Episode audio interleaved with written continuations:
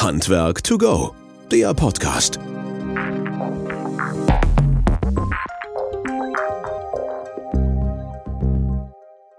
Ja, hallo und herzlich willkommen zu unserem Podcast Handwerk to go. Schön, dass ihr wieder eingeschaltet habt und dabei seid. Freut mich jedes Mal, na, euch nicht zu sehen, aber zumindest zu hören und äh, vor allem das Feedback auch zu hören und freue mich jedes Mal auch über tolle Gäste, die wir hier im Podcast, im Interview haben. Aber erstmal vielen lieben Dank für eure Rückmeldungen zu unserem letzten Podcast wieder. Ganz toll. Und ähm, es kommen vor allen Dingen auch immer wieder neue Ideen rein und auch Wünsche rein. Und da kommen auch manchmal so ein paar Sachen rein, wo du denkst, okay, im ersten Augenblick sollten wir vielleicht mal drüber nachdenken, ob das sinnvoll ist oder nicht sinnvoll ist. Und dann unterhält man sich mal im Kurzgespräch vorher. Und das machen wir, haben wir genauso gemacht. Jetzt nämlich hier bei Johannes Lutz. Der ist Gast bei uns hier im Podcast. Hallo Johannes, erstmal ein herzliches Willkommen und schön, dass du Zeit hast um gleich mal ein bisschen was von deiner Geschäftsidee zu erzählen. Ja, hallo zusammen. Vielen Dank für die Einladung, Christian. Ja, sehr gerne. Der Johannes ist äh, Gründer eines Startup-Unternehmens, nennt sich CoCrafter und äh, hat mit zwei weiteren Kolleginnen und Kollegen äh, CoCrafter gegründet. Und äh, da gab es natürlich jetzt erstmal so ein paar Sachen, wo man sagt, okay, Gründung, ihr kommt von der TU München, da habt ihr euch dann kennengelernt und habt dann gesagt, okay, da entwickeln wir ein bisschen was weiter. Es geht um eine Software und hauptsächlich für den Handwerksbereich. Und es geht um Personaldienstleistungen bzw. Projekte und wie man die miteinander verknüpfen kann. Und ihr habt Erfahrungen aus eurem, naja, aus, aus von zu Hause, sag ich mal, von der Familie her. Da seid ihr handwerklich geprägt zum größten Teil her. Und dann gab es irgendwann die Idee. Und vielleicht kannst du uns mal so ein bisschen mit abholen und reinholen, was auf der einen Seite Co-Crafter ist, weil das wollen wir zum einen mal wissen, vor allen Dingen für das Sanitärheits- und Klimahandwerk, ähm, aber vielleicht auch für andere Gewerke drumherum. Und dann aber auf der anderen Seite natürlich, was sind das für Beweggründe zu gründen, gerade in so einem jungen Alter? Und vor allen Dingen, welche Hürden und welche Herausforderungen sind da auf euch zugekommen? Ich meine, ihr seid zwischen 22 und 24 Jahre alt, ist ja auch nicht so selbstverständlich, dass man eben mal loslegt. Aber jetzt habe ich genug geredet, jetzt bist du erstmal dran. Also sag mal ganz kurz halt mit deinen beiden anderen zusammen, was hat euch bewegt, Co-Crafter zu gründen? Ja, super, ja, super gerne. Ähm, Genau, ich bin eigentlich schon äh, persönlich ziemlich früh selber im Handwerk aufgewachsen und in Berührung gekommen, äh, weil mein Opa einen relativ großen Hochtiefbaubetrieb hatte ähm, und von einem meiner Mitgründer der Opa eine Schreinerei. Das heißt, wir kommen selber so ein bisschen ähm, aus handwerklich geprägten Familien. Unsere dritte Mitgründerin hat dann eher den technischen Hintergrund, hat Informatik studiert. Ähm, was uns alle drei vereint, ist so ein bisschen die, die Technische Universität in München, wo wir alle in, im Startup-Gründungsumfeld schon super viel gemacht hatten. Ähm, und jetzt sozusagen die, die technischen Gründungserfahrungen mit dem Handwerk und dem familiären Bezug so ein bisschen zusammenbringen. Ähm, und genau, in unserer Gründung dreht sich äh, alles bei Co-Crafter rund ums Thema Nachunternehmer, Subunternehmer, Partnerbetriebe finden, ähm, wo im Grunde die Idee ist, eine Handwerkerplattform zu schaffen, die Auftraggeberbetriebe auf der einen Seite, das sind größere Handwerksbetriebe, ähm, dabei unterstützt, Partnerbetriebe oder, oder Subunternehmer zu finden und auch digital zu verwalten. Und auf der anderen Seite kleinere Betriebe ähm, dabei hilft, Aufträge zu finden und mit den größeren zusammenzuarbeiten. Genau, das ist einmal so die, die Grundidee, was wir machen. Du arbeitest im Bereich Wärmepumpen und Kälteanlagen? Dann weißt du sicherlich, wie wichtig eine optimale Einstellung für eine effiziente und wirtschaftliche Arbeitsweise ist. Mit Wöhler hast du jetzt auch hierfür den perfekten Partner an deiner Seite. Unsere professionellen Messgeräte geben dir die Möglichkeit, Druck, Temperatur, Überhitzung und Unterkühlung im Blick zu behalten und so immer die perfekte Einstellung zu erzielen. Unsere robusten Geräte sind speziell für den Einsatz im Handwerk konzipiert und geben dir die Sicherheit, die du brauchst. Bleib cool in deinem Job und vertraue auf die neue Wöhler Kältemesstechnik. Jetzt mehr erfahren auf wöhler.de slash check.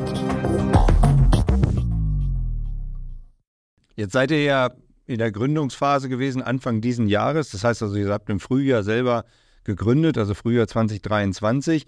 Und äh, was da alles dabei war, da sprechen wir gleich nochmal drüber, äh, um da tiefer reinzugehen, halt, was in die Gründungsphase betrifft. Aber der andere Punkt ähm, bezüglich Aufträge am, ja, am Bau in Anführungsstrichen oder am Gewerk selber, was Einzelne gar nicht mehr ableisten können und sich halt quasi ja, andere Partnerunternehmen, Partnerbetriebe suchen in dem Falle. Wie, wie, wie seid ihr darauf gekommen? Also es fällt dir ja nicht morgens so ein oder war das so bei Opa in der Schreinerei, war es einfach schwierig und dann sollte es, wie geht's weiter? Nee, genau. Wir haben im Frühjahr diesen Jahres super viel mit Handwerksbetrieben gesprochen ähm, und haben unser Produkt dann gemeinsam mit vielen Betrieben, auch aus dem SAK-Bereich, mit ein paar größeren in Deutschland, gemeinsam entwickelt und war, äh, waren immer super nah dran im Grunde an den Problemstellungen von den Betrieben. Und dieses, dieses Thema Partnerbetriebe, Subunternehmer ist ein, ist ein Riesenthema aktuell. Äh, man findet einfach nicht genügend eigene Fachkräfte. Ähm, die Bauwirtschaft ist so ein bisschen ähm, eingebrochen, gerade im Privatsektor, wo wir einfach dann auch gemeinsam mit unseren, äh, mit unseren Betrieben zusammen äh, die Möglichkeit gesehen haben, da eine, da eine Plattform zu schaffen, die eben auftragsbasiert beide Seiten, Auftraggeber und, und Auftragnehmerbetrieb, zusammenbringt ähm, und haben dann im Grunde jetzt über den Sommer, über dieses Jahr hinweg mit, äh, mit ein paar sehr großen Betrieben in Deutschland, aber haben auch super viele kleinere Betriebe, sehr viele Neugründungen auch, für die das natürlich für die auf der Auftragnehmerseite eine super coole Möglichkeit ist, vorselektiert, ähm, qualitative, geprüfte Aufträge zu finden. Ähm, haben die im Grunde jetzt schon auf der Plattform und das Produkt ist im Einsatz und funktioniert und wir kriegen super Rückmeldungen bisher. Mhm. Da gucken wir gleich mal rein, was das bedeutet und wie das denn funktioniert. Aber du hast einen ganz entscheidenden Punkt gesagt. Ich glaube, im BWL-Studium auch ziemlich weit vorne. So das Thema Marktforschung und überhaupt halt zu gucken, was gibt denn der Markt her? Zufall gewesen, dass ihr dann welche ausgewählt hattet oder hat euer Prof gesagt, so wie denn das geht und dann habt ihr euch daran lang gehangelt? Nee, das war schon sehr, sehr bewusst von uns. Ähm, so entschieden, hatten, wie gesagt, während dem Studium ähm, auch schon ein, zwei andere Gründungen davor durchgemacht. Da viele Erfahrungen schon das erste Mal gesammelt, die man dann beim zweiten Mal natürlich ähm, vermeidet oder nicht nochmal durchläuft. Ähm, okay. Genau, und da war bei uns eigentlich von Tag 1 an das, ähm, das absolute oberste Mantra, tagtäglich mit den Nutzern zu sprechen und letztendlich eine Plattform zu bauen, die den Nutzern Mehrwert stiftet. Bringt ja nichts, wenn, äh, wenn wir unsere Ideen und Träume darin verwirklichen. Letztendlich muss es ein Produkt sein, ähm, was den Betrieben tagtäglich hilft. Okay, das ist das erste Learning, glaube ich, für alle, die da draußen halt mithören und zuhören. Ähm, ja. Wenn Sie entweder gründen wollen, das ist das eine, aber auf der anderen Seite auch ein neues Produkt generieren wollen. Ne? Also sprich mit deinen zukünftigen und potenziellen Nutzern, ähm, die, das anwenden sollen, um Erfahrungen zu sammeln, um damit groß zu werden. Ich glaube, da habt ihr zumindest in dem Part sehr, sehr viel richtig gemacht. ja, aber, jetzt, doch. aber jetzt kannst du ja unter uns, also wir sind ja unter uns, mal sagen, welche zwei Projekte davor denn in die Hose gegangen sind. Ja, es geht, es geht auch jetzt noch andauernd was in die Hose, aber ich glaube, das gehört auch dazu ähm, bei der Gründung. Ich glaube, das, das Entscheidende ist, dass man da einfach agil genug bleibt und sich Tag, Tag ein, Tag aus im Grunde auf Neuerungen und, und Anpassungen ähm, ja, sehr dynamisch anpassen kann und auch auf Kundenwünsche super flexibel eingehen kann. Aber ich glaube, das, was in die Hose geht, äh, gehört dazu und lässt sich auch nicht vermeiden. Ja, das soll auch dazu gehören. Umso besser wird dann immer das Produkt hinterher. So, und jetzt habt ihr gesagt, okay, es gibt halt viele Aufträge, die nicht mehr absolviert werden können, beziehungsweise halt Leute, Partner oder Unternehmen, Partnerunternehmen suchen und entsprechend dort auch Hilfe brauchen. Und ähm, wie kriegt ihr jetzt diese beiden Welten miteinander vernetzt?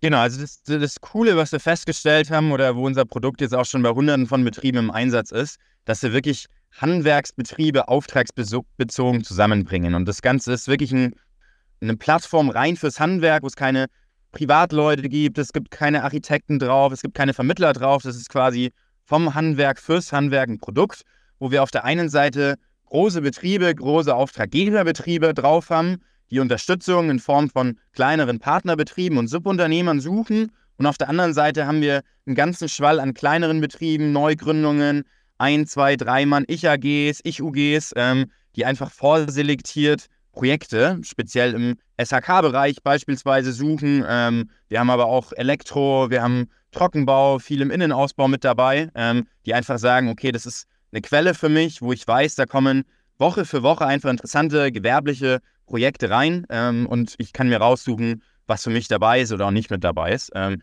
genau, das war so ein bisschen der erste Schritt und das zweite, wo unsere Plattform mittlerweile auch schon super viel mit abdeckt, ist die ganze rechtliche Genehmigungsseite, wo mhm. dieses, diese ganze Zusammenarbeit zwischen Auftraggeberbetrieb und Auftragnehmerbetrieb eine rechtlich sehr äh, herausfordernde ähm, Sache ist, wo man von Mindestlohnnachweisen über Finanzamtbestätigungen, über Versicherungen, alle möglichen Themen braucht. Viele Hörerinnen und Hörer werden sich da vielleicht selber ähm, drin wiedererkennen, ähm, wo unsere Plattform im Grunde all diese rechtlichen Genehmigungen, mit denen man eigentlich nicht viel zu tun haben will, die aber trotzdem einfach erfüllt sein müssen, ähm, weil unsere Plattform auch, auch die ganzen Themen abdeckt im Grunde. Du hast es ja gerade schon schön auch umgerissen. Das ist ja nicht nur so einfach so, ich habe ein Projekt und da ist jetzt ein sag mal, zehn Bäder zu machen oder fünf Heizungen zu wechseln oder irgendwie sowas in der Art, ähm, sondern es geht natürlich auch darum, das muss ja auch sicher sein. Also jetzt nicht nur rechtssicher sein, sondern im Endeffekt steht der Kunde ja da und hat einen Auftrag und der soll ja Absolut. vernünftig und durchgehend bedient werden. Wie, wie könnt ihr das sicherstellen, dass das quasi auch im Sinne des Kunden so fortlaufend funktioniert?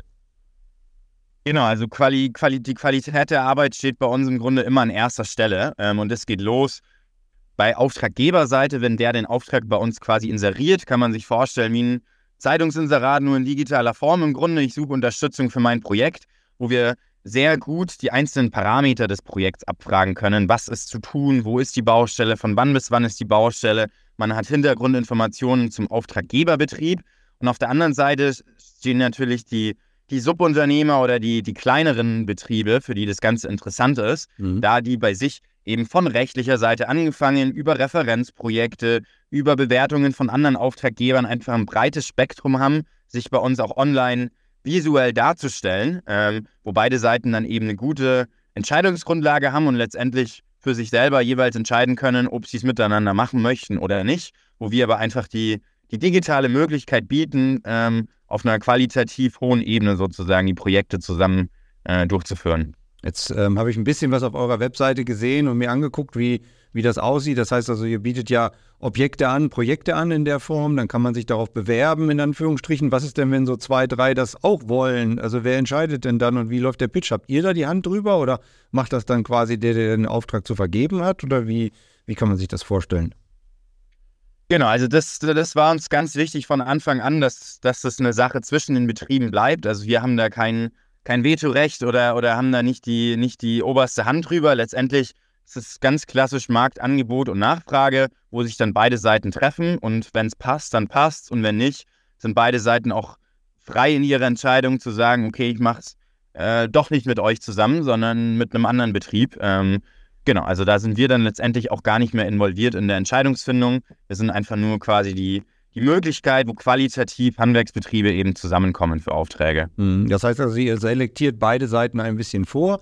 Der eine hat ein Angebot, der andere hat halt die, ja, die Möglichkeit zu arbeiten bzw. Arbeit noch anzunehmen und dann versucht ihr durch die Vorselektion zu sagen, okay, das kann matchen, also bringen wir die zusammen.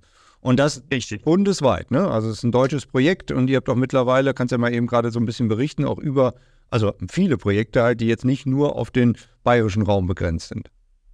Genau, absolut. Also wir selber sind aus München, von daher war Bayern natürlich so der, der Startpunkt, aber sind mittlerweile bundesweit unterwegs ähm, und auch gewerkeübergreifend. Ähm, haben im SHK-Bereich super viele Auftraggeber, aber auch kleinere Subunternehmerbetriebe, wie, wie angesprochen, im Elektrobereich viel, im Trockenbau viel, ähm, sind da sowohl äh, standortübergreifend als auch gewerkeübergreifend tätig mittlerweile schon. Mhm. Hast du einen Einblick in was, was sind das für Projekte? Kannst du da mal so ein paar Beispiele nennen?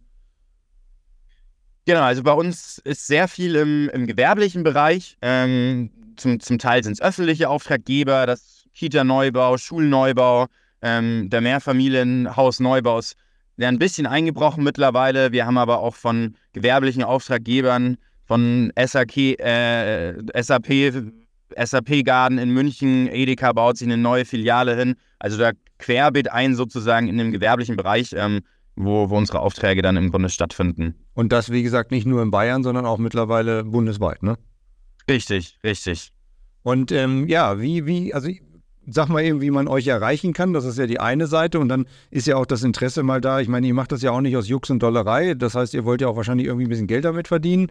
Und äh, verrätst du das oder ist das eher noch Betriebsgeheimnis und das läuft dann hinterher oder wie macht man das so in der Gründungsphase? Nee, genau. Also für jeden, für den es spannend ist, ähm, entweder auf Auftragnehmerseite, der kostenfrei mal seine Auftragsbücher füllen will oder auf der Suche nach Verstärkung ist, ähm, kann uns einfach mal besuchen unter cocrafter.com, CO geschrieben und dann C-R-A-F-T-E-R, Co-Crafter. Ähm, oder mir einfach eine E-Mail e schreiben unter johannes.cocrafter.com. Hm, man kann es einfach gratis äh, austesten.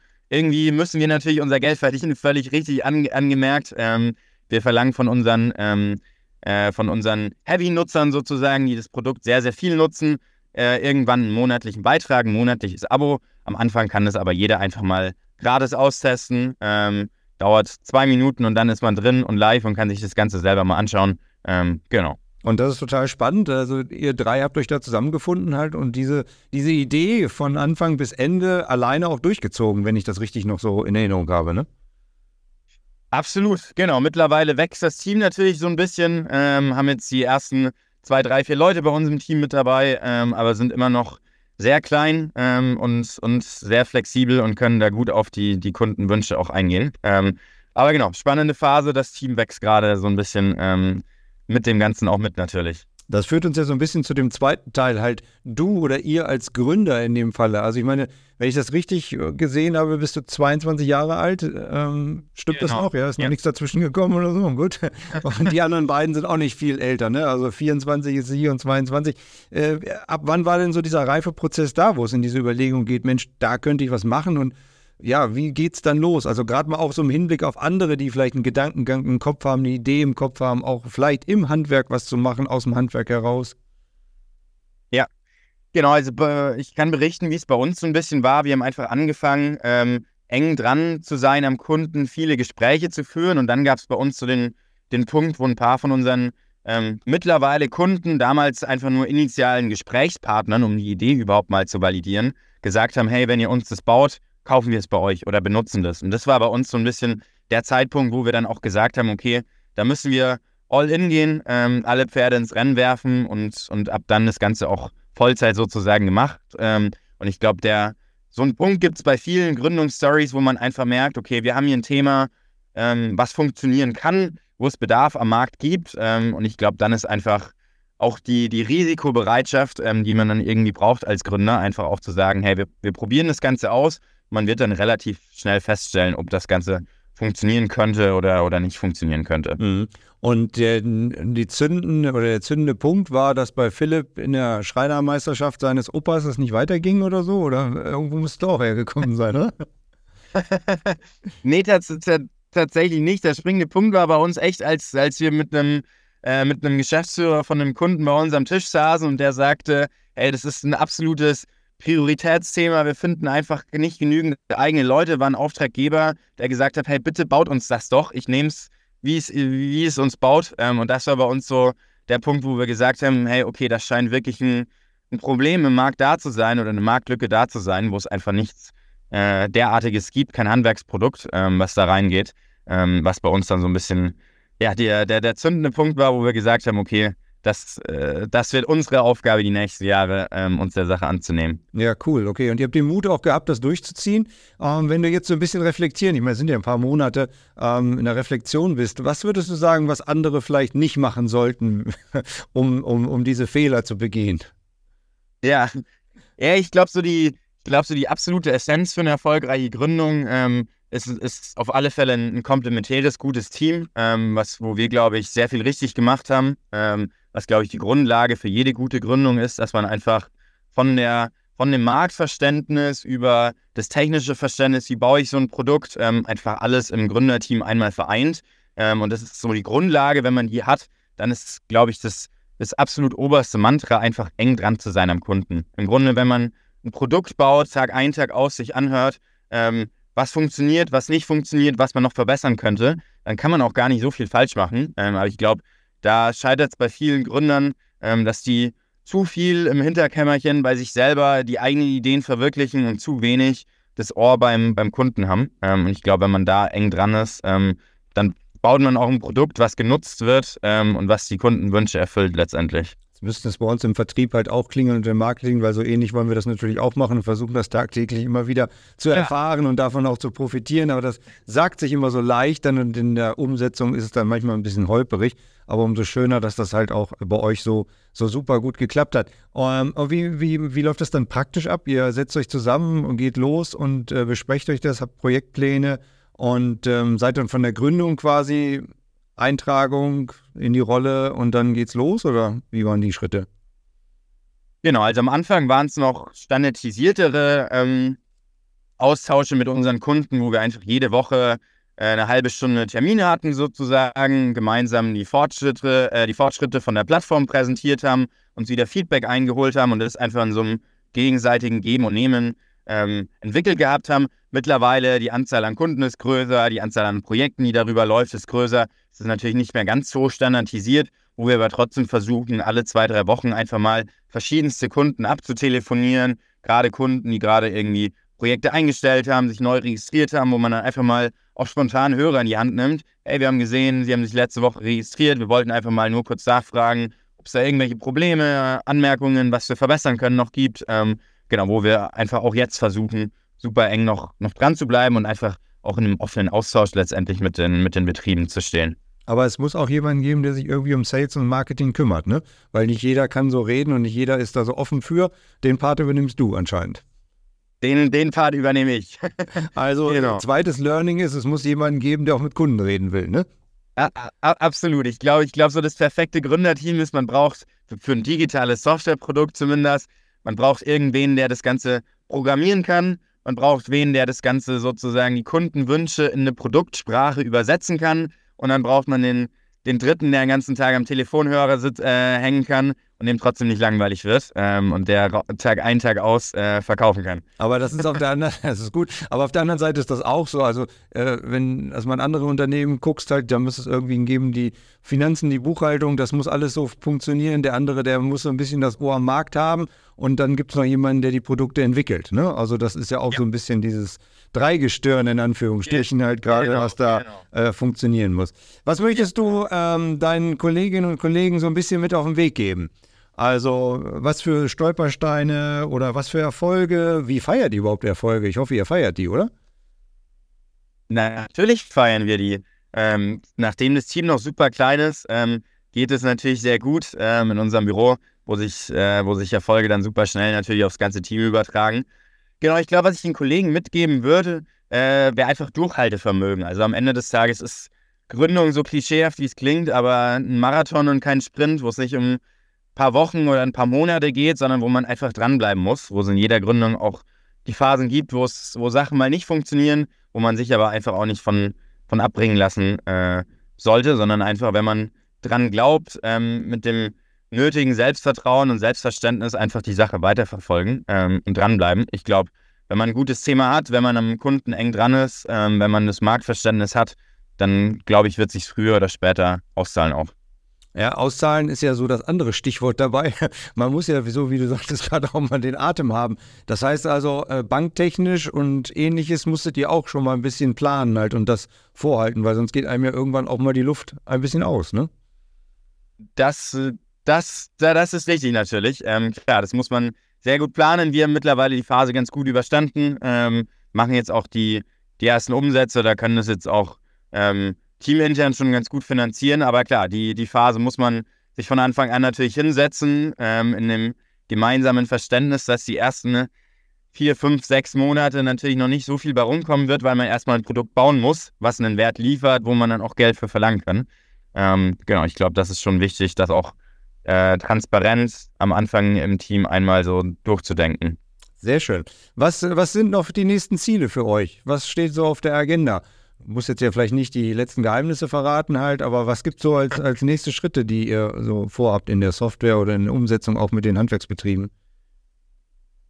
Ja, eigentlich ist das, ist das nächste Ziel einfach, so viele Nutzer wie es geht draufzukriegen. Ich glaube, wir haben jetzt ein Produkt, wo wir jetzt schon gesehen haben, dass es, dass es funktioniert. Ähm, in manchen Gewerken natürlich ein bisschen größer vertreten sind, in anderen Gewerken noch weniger vertreten sind, ähm, wo jetzt einfach das Ziel die nächsten zwei Jahre ist, dass in Deutschland einfach flächendeckend auszurollen, dass jeder auf der Baustelle einfach von Co-Crafter schon gehört hat, ähm, weiß, was da, was da funktioniert, was man da machen kann, sich das Ganze mal angeschaut hat ähm, und wir da einfach ja, Gewerke und flächenübergreifend ähm, eine Markenbekanntschaft äh, erreichen. Ich glaube, das ist so das, das große Ziel die nächsten Jahre. Ja, und vielleicht können wir dabei ein bisschen die SAK-Betriebe unterstützen da draußen, damit, wenn es denn kneift, jemand da ist, der ein bisschen zur Verfügung steht. Ähm, Auf alle Fälle. Ja, genau. Jonas, dein, deine letzten Worte quasi hier im Podcast halt. Äh, gibt es noch was, was du allen mitgeben möchtest? Ja, ich glaube einfach, was ich davor gesagt habe, dranbleiben. Ich glaube, das gilt sowohl im, äh, im, in der Gründung, in der Digitalszene, als auch im, im Handwerk selber, ähm, wo es immer schwierigere Zeiten gibt und wieder bessere Zeiten. Ich glaube, wo man einfach dranbleiben muss, äh, die Ohren steif halten muss für Neuerungen, um den Zug nicht zu verpassen. Ähm, und ich glaube, dann sind wir da alle ganz, ganz gut aufgestellt für die nächsten Monate und Jahre. Wir reden hier ziemlich bildlich, das ist gut. Wir wollen dranbleiben, den Zug nicht verpassen. Ne? Ähm, ja. Vielen, vielen Dank ja, um die Einblicke. Also auf der einen Seite für dich als Gründer oder euch als Gründer, was ihr da alles geschafft habt und auch gemacht habt und vielleicht auch mal auf die Nase gefallen seid, aber immer wieder aufgestanden seid und vor allen Dingen auch, äh, dass eure ja, eure Idee am Markt funktioniert und auch eingesetzt wird. Von daher vielen, vielen Dank für die Zeit und für das nette Gespräch. Hat echt viel Spaß gemacht.